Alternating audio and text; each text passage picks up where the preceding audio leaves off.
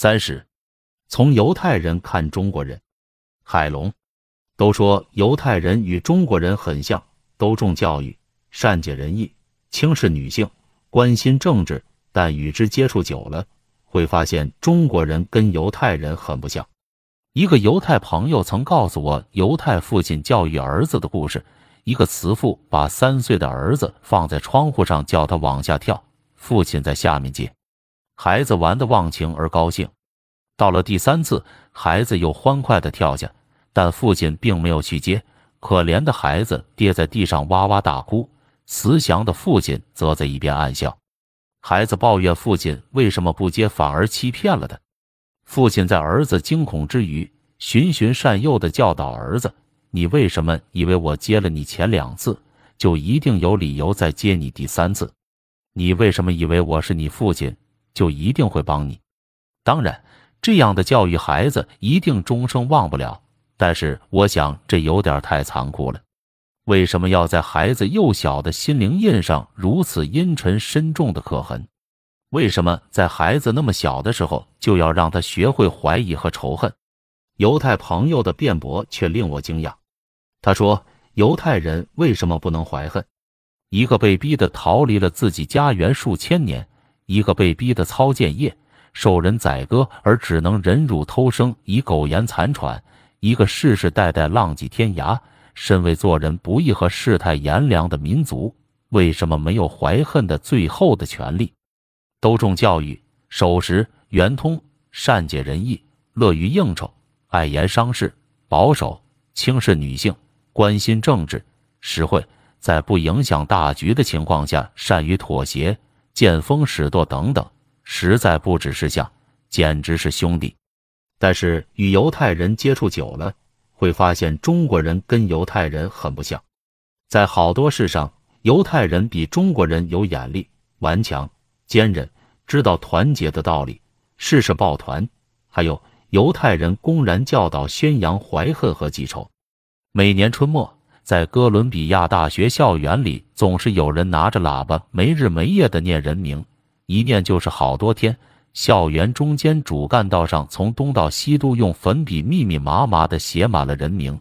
起初颇不知其所云，后问友人，知是犹太学生在悼念二战中被虐杀的死难同胞的名字。日日夜夜。每人轮值一小时，厚厚的、无尽的名单，几乎没人听，甚至没人留心。大多数的外人不知他们在干什么，风风雨雨、烈日暴晒，他们全不在乎，只是一心一意的念。被念的死者的名字瞬间随风飘去了，粉笔写在地上的字也保存不了多久。这些东西都很容易抹掉，但这种行为的符号意义却永远抹不掉。我想。世界上没有一个人敢于小看或忽略这个民族，这种刻骨铭心的恨。可惜中国人太聪明了，不愿干这些明知无用的小事。我常想，中国人若能有一丝这样的精神，日本人也不敢再屠杀了那么多中国人，以后死不认错。与之相比，德国人已诚恳、胆战心惊的认错了，直到今天还在退赔战争中的一切。犹太人仍不依不饶。顺便说一句，犹太人至今仍抵制德国货。犹太人所购货品中，哪怕有一颗螺丝钉是德国的，他们都坚决不买。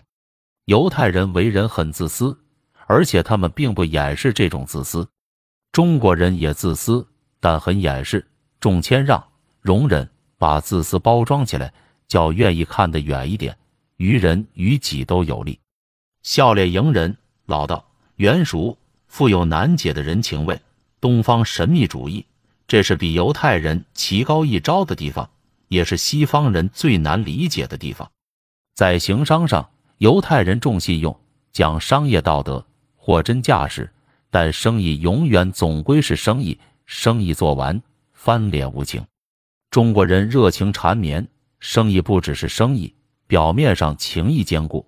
内里的信誉常悬个问号，轻诺而不重气，先是满面温情，而后剑拔弩张，起于哥们义气，而终于对簿公堂。